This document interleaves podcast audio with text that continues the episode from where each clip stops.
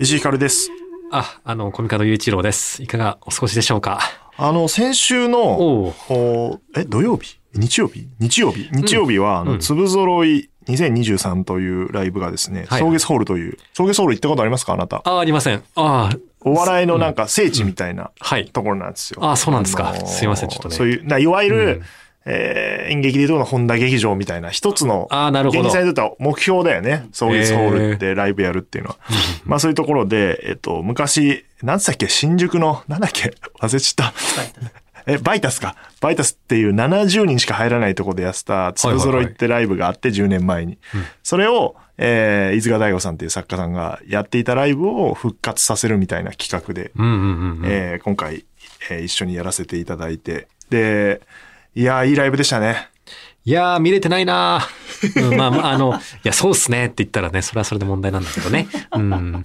あのーえっとね、でも500人弱ぐらいだね、草月ホールは。うんいっぱい速乾で。さすがだ。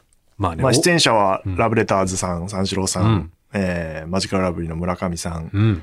えーウエストランドさん、うん。他って感じですね。いやいやいやいや、全員言ってあげましょうよ。 いや、もうね大変すぎる。みんなでね、 R 藤本さんとか、みんなで売れてっていう話なんだえー誰から。だ ?R 藤本さんと、ポークチョップさんと、えー、岸高野さん。えー、で、能みそさんがシークロットギスト。能みそですよ。あの、聖徳太子ね。そうそう聖そう徳。太子の方ね。 あれ、もあ、三日月ヶ浜さんね。うんすすっかり忘れてた三日月マンハッタンと、浜口浜村の、浜村さんのユニッ トなんで、絶対知らないだろおう。ーやべえ。すいませ ん。即席ユニットみたいなのがあ過った分りにして知らなかったです。みたいな、えーことなんですけど、まあ、あの、だ飯塚さんが選んだメンバーで、えーやったというところで、大盛り上がりで、オープニングコントが、あ、それだけでも見た方がいいよ、コミカドくん。あれ、うんえっ、とね、2000、だから10年前に粒揃いライブをやってる、なんか背景みたいの出して、バイタスの。で、うんそっから、えー、粒揃いメンバーが出てくるっていうところに、はいはいはいえーラブレターズのためさんがタイムスリップしてきて、うんうん2011年かなだから、11年だみたいなことを言いながら、うん。うん。で、その時の当時のメンバーと会って、話すみたいな、今度、いや設ー、定が面白そうだし、熱そうだし、うんいいっすね。だから、うん自分たちがどうなるか分かってないメンバーたちに、あーなるほどねあなたたちはこうなっていくんですよって、はいはいはい。あの、タイムスリップしてきたタメ口さんが、あの、説明していくみたいのがあって。なるほどまあ面白かったな。いいなで、なんか、飯塚さんの進行表に7分、オープニングコント7分って書いてあるんだけど、あの、21分や つ。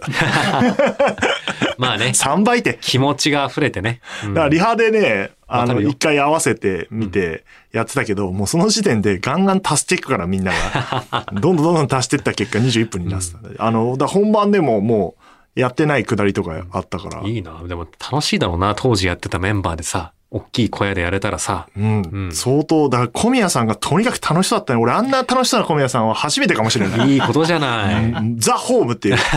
ラジオあんまホームじゃねえんだなってことが分かる。 そうか。そういうことも分かってしまうのこね。こがホームだみたいな感じでうんやられてて、塚本さんっていうね、ラブレターズの塚本さんが、はいはいはいあのミシンに今ハマってて、塚本ミシンっていう YouTube チャンネルやってるんだけどえ、ーそれでいいねリメイクしてもらったよね、T シャツをグッズの。はいはいはいはで、い。それをなんかまあ若干僕の悪ふざけもあるんですけど、1万円で売ろうっつ って。 まあよく言うけどね、T シャツは原価の割に高くできるみたいなことはさ。そうそう。んいや、だからもう、売れなくても面白いし、と思って、限定3枚です、なんて言ったら、もう、俺、その、入場してくるとき、見てたの、お客さんの動きを。そしたらもう、最初の3人が買ってたもん、もう。いやー、もっといっぱい作っておけば。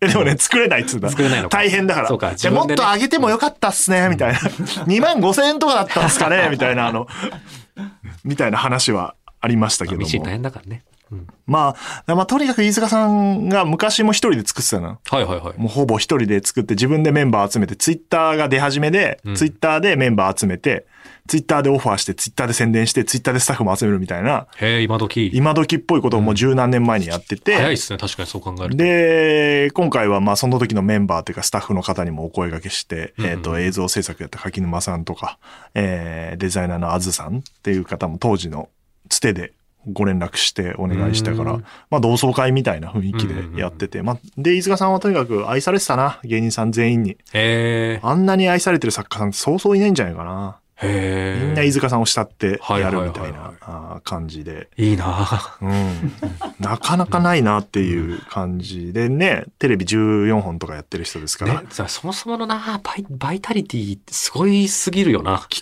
画力もめちゃくちゃあるし、うんネタも書けるし、そういう人が作ったライブだから、まあまあ面白かったですよ。うん。順爆調笑ってに感次じだぐな。爆笑でしたね。まああとだから、えーネタバレにもなるんだけど、岸高野さんは、あの、一組だけネタはやってません。あれ なんで YouTuber になりま した。岸高野さんがそうかうん完全に芸人から YouTuber になった瞬間を僕は見ました。ね、よくサムネ見るけど、あのど、うんひひどいね、うんドッキリにかけられてるんだな、今日もってうついにネタでやったんだみたいなことで、 漫才っていう、さすがにここはないだろってとこまでやられたか確ら。かにね。あの本家本丸までね。ちょっと泣いて たよ。それちょっと何パーセントかリアルな涙なんだろうな。本当の。漫才をやらせてくれって最後まで言ってたけど、もうめっちゃ面白かった、それも。うんいうみたいなライブが、これ配信チケット2月5日まで、えー販売しておりますので、ぜひ見てない方、えーオープニングコントだけでも見ていただければと。あと僕、三四郎さんの赤いっていう、ネタの名前赤いっていうネタかわかんないけど、赤いさん、あの、元プロボクサーの赤井さんがはいはい脳の解凍手術をした時にうん自分で脳を触りたくな って、で、触ったら吐いちゃったっていうエピソードを元にした漫才があるんだけど、それ単独ライブでやってたけど、俺が大好きなネタで、すごいな。うんすごいネタだたなだ。触って吐く、うん最後脳みそ食うみたいなネタなんだけど、相田さんが。ナンセンス漫画みたいな。ねショルダー片身が書きそうな漫画だはいぜ。。まあ、まあ、各、皆さん本当ネタも面白いし、企画も面白かったです。あの、ウエストランドの井口さんにお久しぶりに、優勝して以来初めてお会いして、うんうんうんあのーめでたいご挨拶させていただいて、うんあ、優勝おめでとうございますって言ったら、うんもう本当に忙しすぎるから、目、目バッキバキで、あの、やっぱはい、あ、あれ、あれ、合ってなかった、あれ、あれみたい もうわかんなくなっちゃってな。んもうじゃん。笑いになっちゃってる、もうあれもはう。何が何だか。大変なほどになってるんだろうと思いまして。まあね、そうなんでしょうね。うまあ、そんなウエストランドさんをね、すでにブッキングしてたというこの強さ。いいよね。よかったうんよかったっていう感じで。まあ、いつかまたやりましょうみたいな形で。まあ、単なる同窓会ライブじゃなかったのがすごい良かったですね。うん、そう素いう意味で晴らはしい。ちゃんとね、面白いんだから。はい。さすがですぜよひ。ご覧くださいというところで、えー今回もゲスト会でございます。わーい。今年3月と4月に公演予定の明るい夜に出かけてで脚本演出を手掛けます。野添誠二さんに来ていただいて。いやー、緊張するぜ。来ていただいてるっていうか、はいあの、いるんですよ。日本放送に。野添さんは。 あ、まあそうですね。ここれもね、えー日本放送のいろんな作品をね。ね、はい、書くために、あの、多分今はもう明るい夜は、僕読んだんで、書き終わってて、別の企画の締め切りが迫ってて、ああ、書かなきゃいけないってことで、はいはいはい日本放送で書かれています。あでその隙間で明るい夜の打ち合わせもするみたいななるほど。感じうで、んその、本当に貴重な時間を、い1時間ちょっとだけくださいっつってお願いして、 来ていただいておりますので、だから、あの、9階の会議室から降りてきます。あ、降り てくるから、これから。いやー、僕申あしな訳なたいもねね。、書かされたもんね、この間。 そうです、このま、うん。でも快適でしたね。あのー、集中できる集中できます。なんか窓もあるしさ。なんかいいですね。よ日本放送で書いた二人が会うって いう。俺もエッセイ日本放送で書いたりしてたからね。うん。あの、書くとこなさすぎて、日曜日に会社来て一人で書いてたりするかそうですね。いいですよ。あのね、あの、週末の日本放送、ちょっと浸透しててさ。いいですよ。ら。えー、まあ、コミカド君にとっては大先輩、演劇界の大先いや輩ーの野添さんから、聞きてえことがいっ舞ぱいあ台るにぜ関。するお話を余すところなく吸収して、本題に臨もうと。なんで、えー、この後いろいろ聞いていければなと思っております。はい。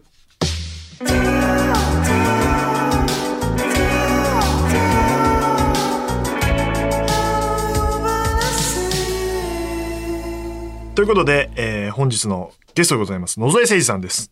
こんばんは。こんこんにちは。そう、いいつ聞いてるかわかんないです よ。ポッドキャストです ポッドキャストなんで、よろしくお願いします。よろしくお願いします。いやーすいませんお忙しいところいい来ていただいてまあさっき上にいたんですもんね そうです。そうそう作業なさぜれかおて邪魔てして。降りてきていただいてありがとうございます。 そ うコミカドくんもこの間衣装合わせかなを日本放送でやってそうてで,、ですねうんまだ脚本できてないからっつって、あの部屋用意して衣装合わせちょっとしてで合間が空いたら戻って書くみたいなあーすごい。 やってました、その反作家先生だ。。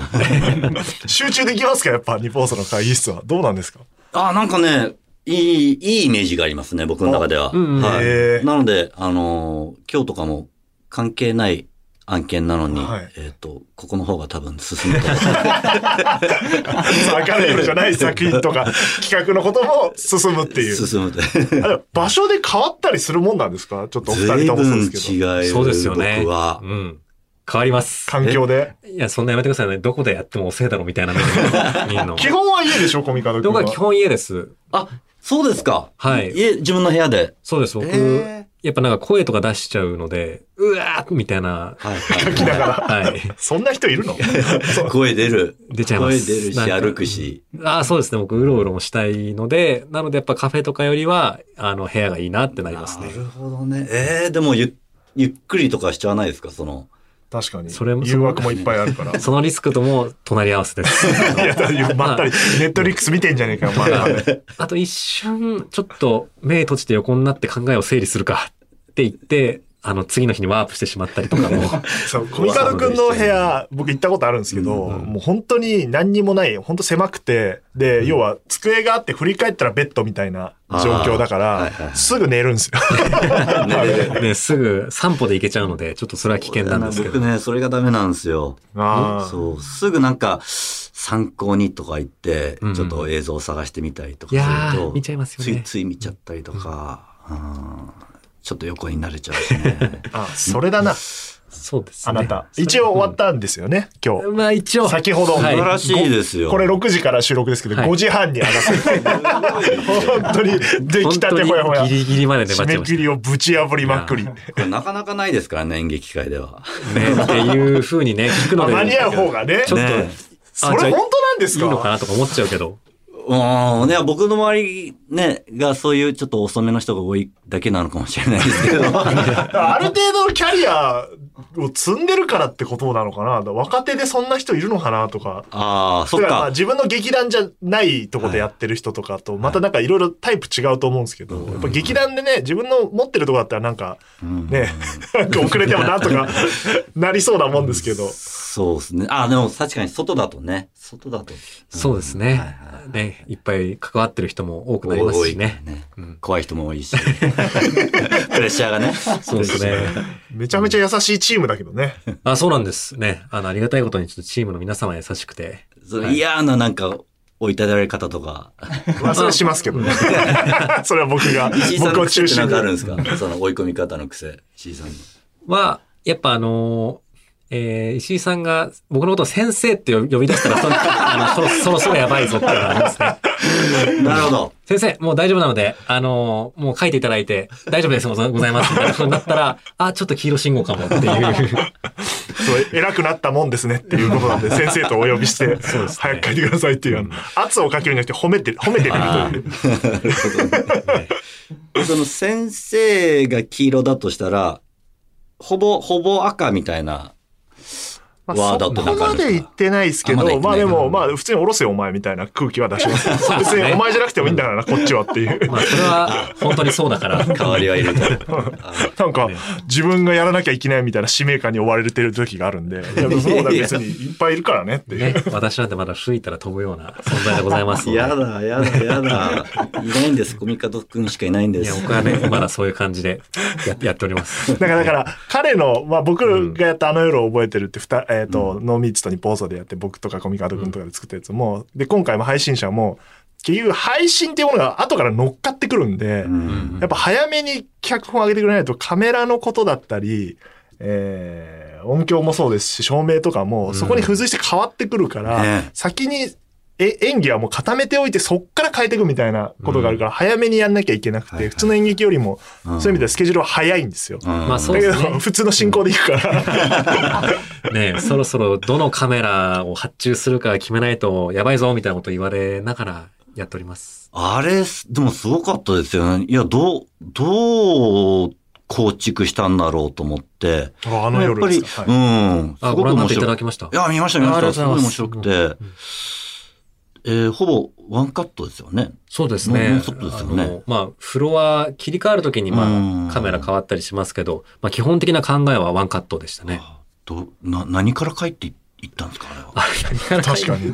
そう言われるとそうだ。そうですね。なのでまあ、プロット上で、なんとなく、まあ、ここはちゃんともう、あの、階段の踊り場でカメラに、あの、こっちのカメラからこっちのカメラに渡せば、なんとか成立するなっていうのをあ、そういう動きも。そうですね。一応プロット段階でなんとなく当たりつけてから、脚本にしていって、でもあの、もう、このスタジオの中のシーンとかは、もう沖のカメラいっぱい置くっていう戦法に切り替えちゃったんで、はいもうそこはもうやってみて、うんもう生配信しながら、もうスイッチングは考えよおう、みたい な感じにしたりとか。えけ稽古期間はあれ。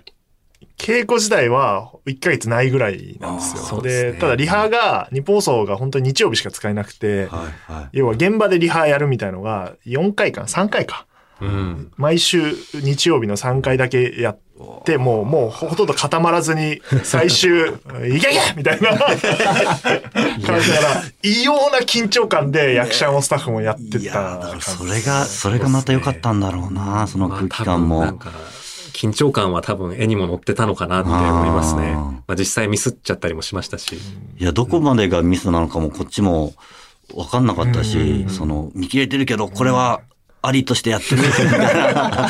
こっちはありだけど、みたいな。だからそういう作品だとやっぱり関わる人数がまたすっごい多かったんで、100人以上の方がスタッフでね、入っててやそうっでてたすんで、ね。やっぱ一個ね、締め切り遅らす と、その、どんどん行ってて、んで、一番このかカメラの最前線の人からすると、え、なんでなんもないのみたいなあのことになってくるのが、今回も起きてます。なるほど。ようやく役者にね、おお渡しできたはのいで。。まあ、ここからね、配信をどうするかっていうのを考えていこうといあ、うそこうとだ、で。野添さんのプロフィールをご紹介するのを忘れてそうましね、たまあ全然途中ですよ、まだ。はい。えー、なので、プロフィールちょっとご紹介させていただきます。野添誠二さん、1975年7月2日生まれ、岡山県生まれで、えーいらっしゃいます。えーで、8歳までアメリカで過ごされていいたや、そうだったんですね、これ存じ上げなかった。えー青山学院大学在学中に演劇を始め、劇団生え際の主催で脚本家演出家俳優として活動されております。2012年には第23回生え際公演、まるとある風景で、第56回岸田邦夫戯曲賞を受賞されております。いや2017年には「オールナイトニッポン」50周年記念舞台「太陽の代わりに音楽を」で演出を担当され2021年には日本放送プロデュースの舞台「僕の名前はズッキーニ」で脚本演出出演をしていただいておりますということで、はい。そうもうコミカド君は岸田が欲しくてしょうがないです こんな正直に言う人いるからってぐらいーいや、そうなんですよ。いやね、でお若いですよね。一回ノミネートされたんだよねね、そうっすよね。そうなんですそれも早いし、今、あれ、今、ええっと、今年30になります。まだ20代で一応ノミネートまで行っー、た素と晴らしいいや早いですわね、でもまあ、あの、ちょっと2020年っていう、あの、みんなが戯曲を書かなかった年に、あ の、ノミネートされてるんで、ちょっとずるみたいなね、ところに隙間で。 でも一生行ってきます。でも、あの、一回ノミネートされたんでっていうのは。一回ノミネートされちゃうと意識しますよいやね。あーあ、ねそういうもんいだや、僕もね、そうだったんですよ。そうのですね。ノミネートされて次の年ですもんね。そうですそうです確かあにもうじゃあトントンといった感じではあるんですトねントンと、うん、急に、それまで一切もう、もう無縁だろうなって自分が思っていて、結構もう、アングラ的なことをずっとやってたんで、ちょっと無縁かなと思ったけど急にノミネートされて、んうんうんおー、おー、近いんだ、みた い な。いけるんだとか思っちゃいますもんね。ちょっ確かと、に。ちょっと工夫すればいけるんだと思って、工夫してみました。ええー、コツがあるんですかなんか。いや、なんか、いや、自分なりに、はあ。はいはいはい。え、それめっちゃ聞きた いな。いや、まあ審査員も変わってますもんね、当時とも審。査員、うん、うん、変わってますけそどうでそうでね。すねう。ん。えー当時おいくつだったんですか、その時って。 37?6、ああ7。。6、7です。なるほど。じゃあ、うんまだまだですよまだまだじゃん、コミカドいや君。いやいや、でもね。いや、欲しいですわ。 欲しいって言う言うと逆効果なんじゃないのそうなのいやわ、かん言なってた方がいいです。あ、言ってた方がいいですよ。言ってこたれ方がは。いいこです。んな賞欲しい人あんまいないんだよな。今回来ていただいたのは、えー、野添誠二さんの作演出で、えー明るい夜に出かけてというオールナイトニッポン55周年記念の公演がありまして、で、えっと、僕が、あの、監修という立場で入らせていただいておりますので、今回ゲストに来ていただいたということで、明るい夜に出かけての紹介を、じゃあ、コミカド君からしていただいて。はい。えー明るい夜に出かけてはですね、原作は、えー山本周五郎賞を受賞した佐藤孝子さんの小説、えーまあ、同名の明るい夜に出かけてが原作になっておりまして、えー脚本演出は野添さんがお務めになると。えーそして、まあ、かそのさっき言ったように監修を、その、作中に登場するアルコピースのオールナイトニッポンで、まあ、当時ディレクターを務めていた石井さんが担当するという、まあ、そういった作品になっているということでございますね。そうなんですよ。はいだから、まあ、これだって、今、高田さんってね、うちのプロデューサー上司ですけど、いらっしゃってますけど、結構前ですよ、最初にこの企画の話したの。ああの、原作が出てちょっとしてぐらいに、高田さんに、まだ僕だから、番組は終わってますけど、ディレクターやってて、はいはい、で、こういう原作があって、いつか舞台化したいと思うんだけど、どう思うみたいな相談を受けたのは結構前で、はいはいはいようやく形になったなみたいなおー感じだったりすじるゃあんです結け構ど。仕込みの期間があったんですね、これは。うん、いやあったと、あったと思います。僕はちょっとその苦労を知らないですけど、僕あの、最終、あ、よ、ようやくやるんですね、ぐらいの最後、 軽い感じですけども。原作を読まれた時はどう、どう思われました野添さんは。いや、原作、面白かったんです。えー僕結構その小説読んでる時に脱線しちゃうんですよ。はいはい。うん。うんなんか、自分のなんか世界に気がついたら行っちゃうっていうあ、でもか。わかります。はいで、へー気がついたら、その字は追ってんだけど、話を追ってなくて、慌てて戻って、戻るみたいなことをあーまあわかります、わかります。ありますよね。繰はいりはいはい返すことが多いんですけど、なんだっけこれはね、そうそうそうそう。これなんかね、なんでしょうね。魔法にかかったみたいに、スーッと気がついたら入ってて、入れる。気がついたら終わってて、あ、終わっちゃったみたいな。それがすごい、だからす、面白かったんですね。うんそうですね。確かに小説って全、なんか、はまらない時ありますもんね。うん全然入ってこないな、これ、みたいな。文字がなんか、上滑りするみたいな。まあね、その他のこと考えちゃう小説は、それはそれで面白いんですけどね。そうね。多分なんうか、ん触発されてね。はいうんだから、コミカド君も読んだんでしょ読みました。でもなんか僕もすごい分かって、多分なんか、あの深夜のコンビニとか、きっとなんか情景とかがすごいねね、ぐっと、まあ我々のな馴染みのあるうん場所だし、すごいなんか具体的に浮かぶからな、僕もスーって読んじゃいましたね。あうんの言葉がすごいですよね。うんうん。なんかそれをいざな、いざなっていけるってひ読んでる人を。うんうんうそのん。だからまあ佐藤先生のね、ものすごい取材されるっていう話は聞いたんですよ。そうですね。まあね、リアリティがすごい、うんまあリアリティというかもう、まあ、リごアル本人が好きでリスナーっていうのもあるんですけど、うんうんその多分街もかな通って、多分金沢八景って舞台にも通って、うんうん情景をちゃんと自分の中でインプットして書かれたうんみたいなお話はされてたんですけど、これだからそれこそあれだよね、アネロ覚えてる作るときに、あの、この本は読んだ、参考として読んだ方がいいよって、なんか言った気がして、なるほど。そうですねコミカド君うに。ん、結構ラジオものはいろいろ、まあ、あの、取材というかあ、ー資料として読ませていただきましたけど、まあ中でもやっぱ、あの、リスナーサイドの物語としては、まあかなり感動しましたね、あね作品。うんうんなんかだからそうなんですよ。それで、そうだそうだ、思い出してきた。あの夜にはリスナーが出てこないんですよ、作品の中に。実は。うん。それそっはか、実はこの明るい夜に出かけてが、リスナーをものすごくリアルに描いてるから、うん生半可な気持ちでリスナーを出す と、やっぱ見て、リスナーが見るもんだから、リスナーにとっては誰だよみたいにならなるかもしれないみたいな話もしいたやー、な。そうですね、はいしましたね。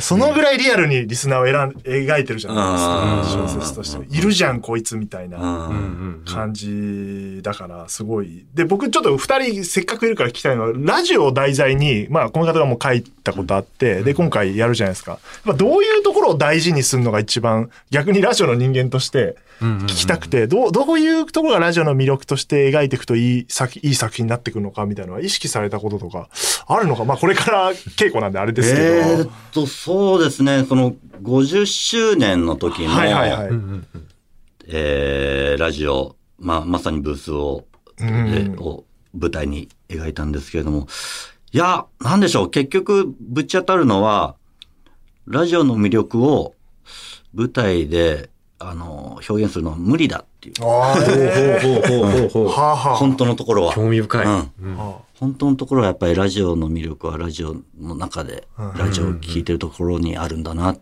ていうところにはぶち当たって、でも、そこに取り憑かれる何か、ね、熱量だったり、その面白さだったりとかっていうものは、あの、描けるんじゃないかなっていう、そこにいる人とか、ううんん、作ってる側の人間あのドラマうん、聴いてる側のドラマとか、そういうものは、あの、とても立体感があるので、うん、そこはいくらでも掘り下げれるのかなっていうのは、思いましたどねうですか、小見川君は、それ。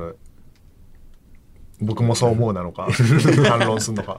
いや、僕もそう思いますって。いや、でも、なんか、フィクションの中でラジオの魅力扱うのって僕もなんかすごいそれすごい言ってたね、当時。難し確いなかっに、て。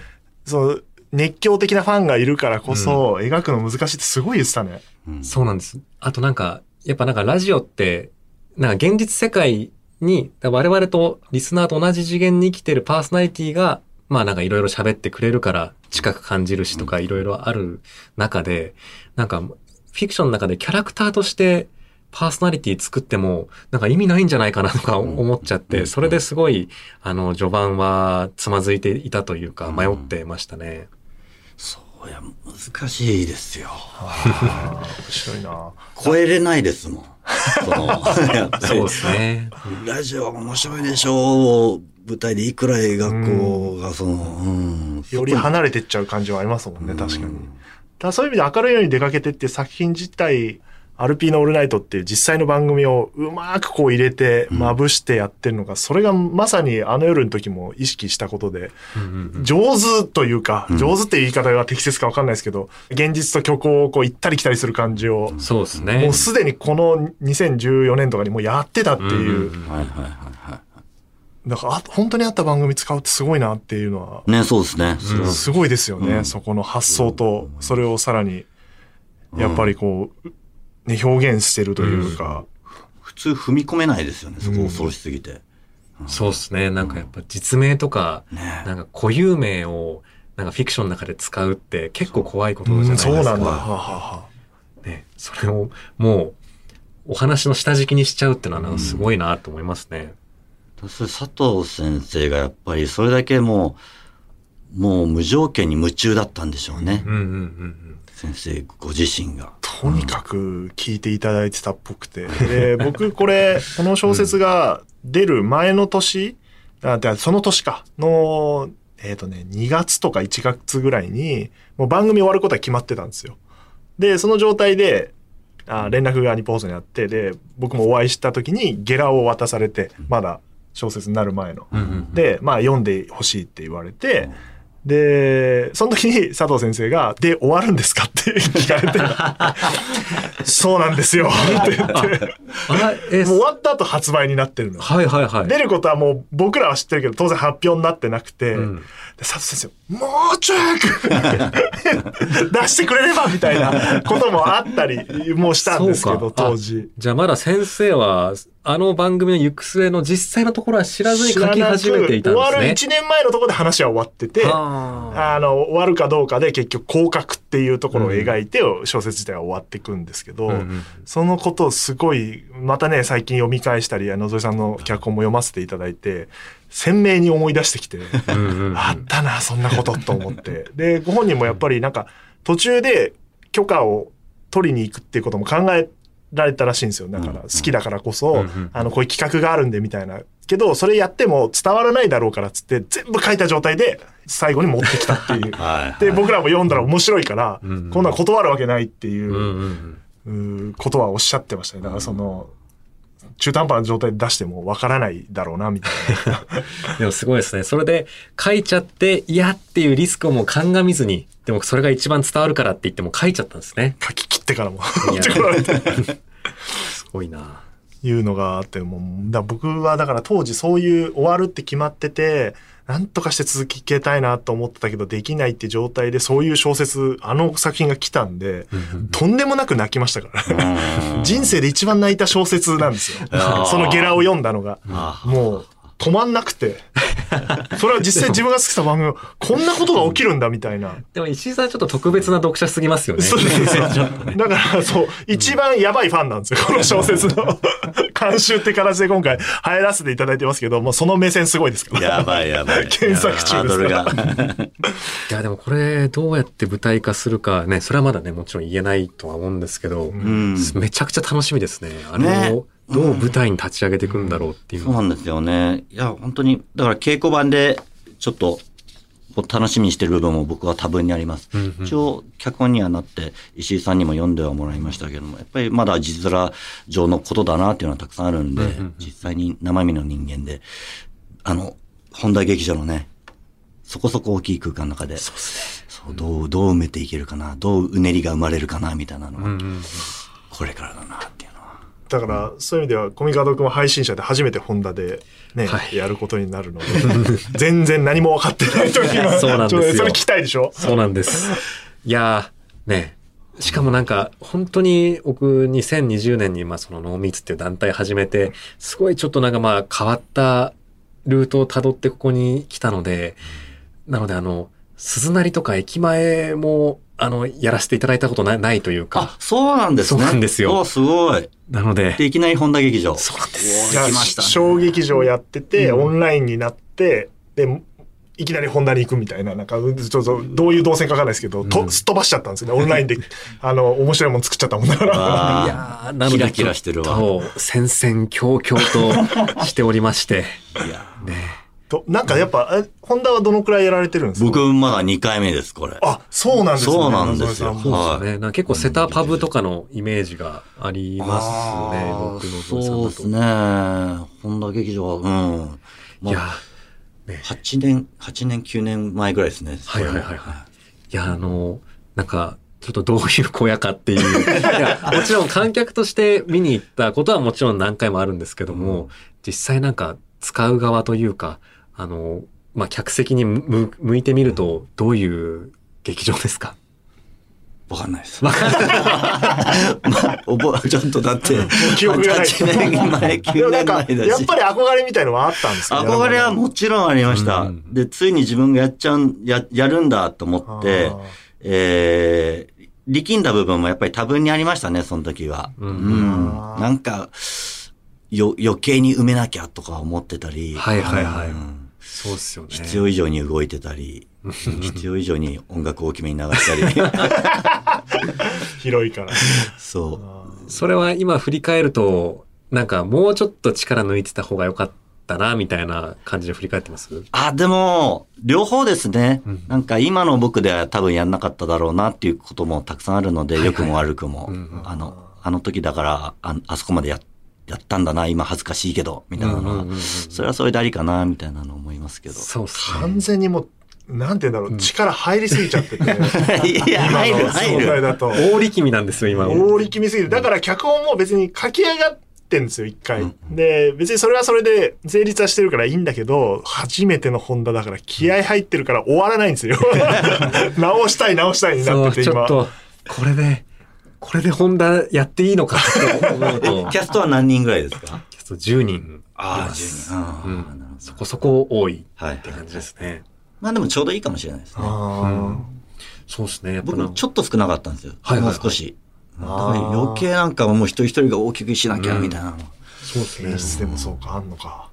なんかやっぱ意外とあの奥行きあるというか、うんなんか下見とか行くと、まあもちろんね、美まあ術セッとかトのとか入ってないとね や。り方次第なんですけど、わ、こんなに奥まで行けるんだ、ホンダの舞台に行って、はいはいはいっていうことを思ったりとかして、いや、僕も今、いろんな意味で埋めてえと思って、 埋める予算はあるんですかそんなにないです。 そんなにないので、うんまあ工夫して、そうですね。 まあ配信もうまく使いながらみたいあなーところではありますけど。そうなんだ。面白いな。でもそのなんか若い頃の作品を振り返るみたいなところは僕今アルピーのオールナイトをえなんか聞聞いた聞き直したりもしてて、で明るい夜をうんうん監修するにあたって、いや恥ずかしい部分はいっぱいあり ますね。ねそうですよね。そうですよね。力入ってんなこのディレクターっていう。いやー、ある、ある、ありますよね。うん。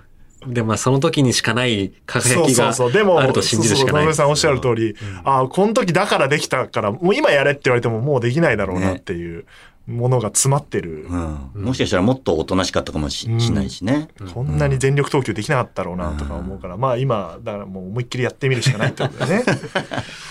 いいです。見たいですよ。その力みまくってる 姿。フルスイングして空振りする可能性もあるから。多分、感じていただけると思いま すね。うわ、力んでるなーっていうよし、じゃあ俺も力も。力み再び。そうですね。まあ、続けてですもんね。ね。そうですね。ね連結してますから、まあ、あの、日本放送関連でありがたいことに。いやー、楽しみだな。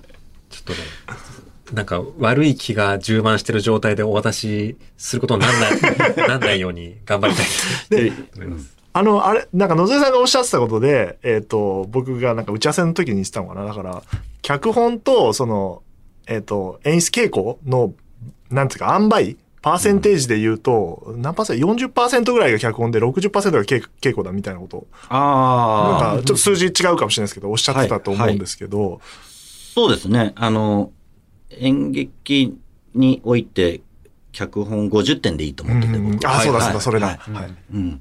50点がもうほぼ満点に近いんじゃないかなっとは思ってます。あと50点はもう現場にあるので、うんうん50点以上はあると思ってるので、うん、そんな風に捉えるようにしてます。あ のプじゃあレッシャーかかんないように自分に。結構、稽古しながら、まあ、足したり、まあ、消したりとか、本も変わっていくって感じですかね。まあ本も、まあそうですね、本も変わりますけど、その演劇におけるその作品の、なんていうんですかね、そ総合点っていうか、うんうんっていう、うん、割合がそんなもんじゃないかなと思あってーて。だから脚本が100点だと思ってても、うん、実際稽古をしてったら100点にならないことがあるっていううん、うんまあまあそうですね。ことはい。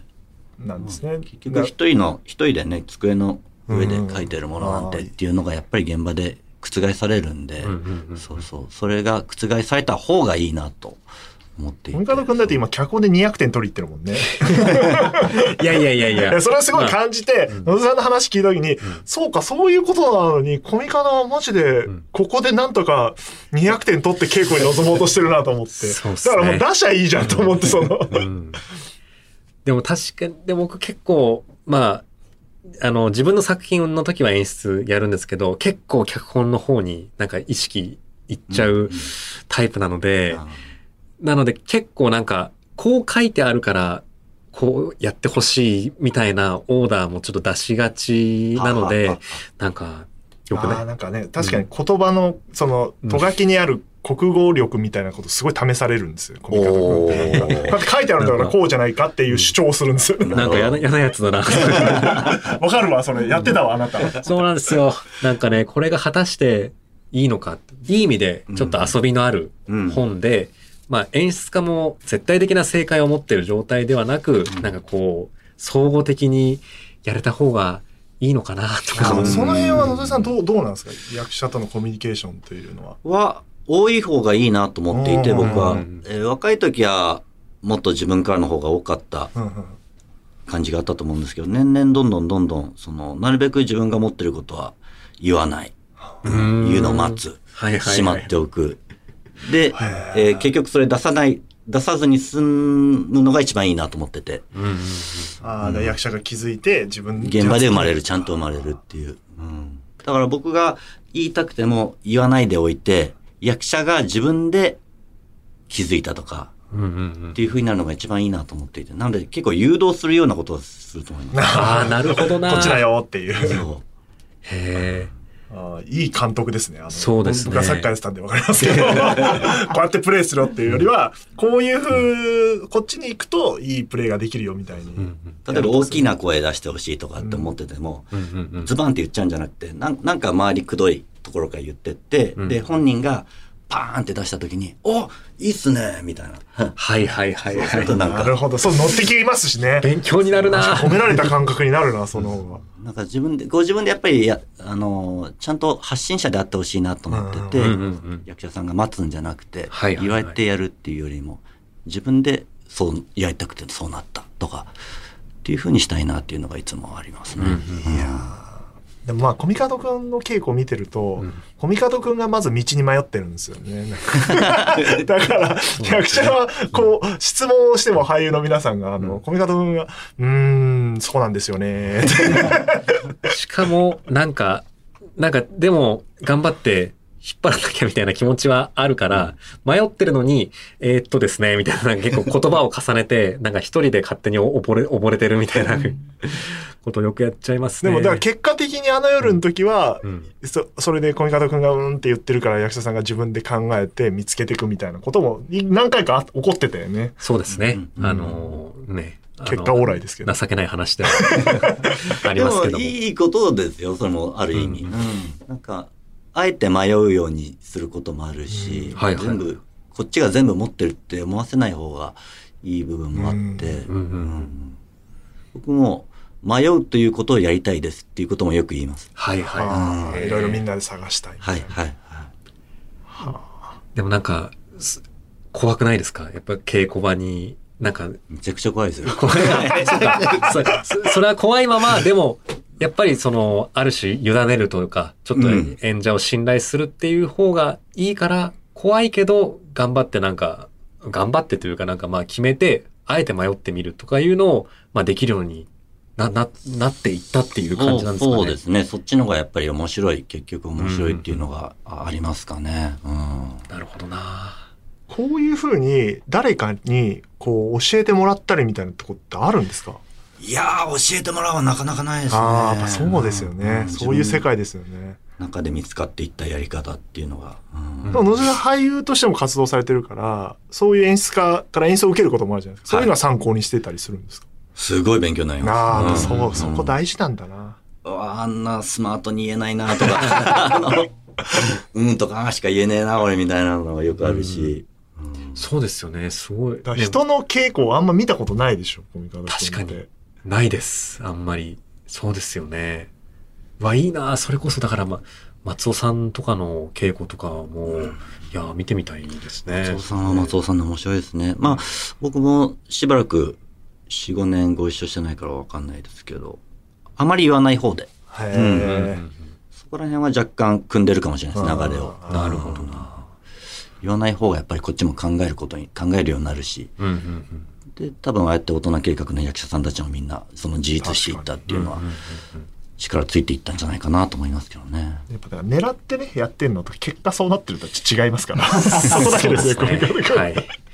なんとか、いい結果を、 いい結果を狙って出せるようになんなっていきたいんですけども。うんいや、でもなんか、野添さんも、ね、今もこの稽古場っていうものにある人の恐怖とか恐れを持って望んでらっしゃるんだっていうのが知れて、なんか、そりゃそうだよな。そりゃそうっすよ。怖いっすよ。怖いでしかないですよ。本当にもう、初日開けるまで、開けても怖いけど。面白い。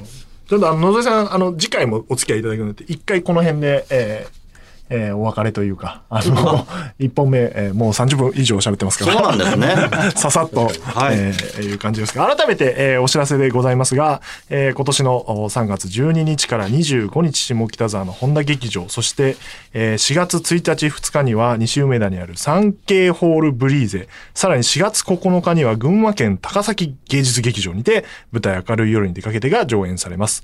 えー脚本演出が野添誠二さん、監修に、えー私石井、えー主演がセブンメン侍、えージャニーズジュニアの今野大輝さん、その他、えー伊藤葵さん、大久保翔太郎さん、板橋俊也さん、えー踊り子ありさん、えー富川和人さん、中園奈々子さん、アンガールズの山根義明さん、鈴木杏樹さんと、豪華キャストでお送りするということで、料金が全席指定で、えー税込み9500円と、えー東京公演は2月18日にチケット一般発売予定ということになっております。あのーありがたいことに多分配信者のチケットももうあの劇場のチケットは売り切れほぼほぼ売り切れてるみたいないや、状態だったりしますのありでがとうございます。すごい。あの満員の多分、はいえっ、と僕がプロデューサーから聞いてる様子では明るい夜も好調と現場に好らしい調と聞いておりますので、うんえーまああの満員のホンダで、えー見れるんじゃないかなと思っております。はいというわけで、えっと今週はあーこの辺でございますが野添さんにお知らせとかってあるんですかここの明るい夜以外 で明るい夜以外の明るいお知らせはない。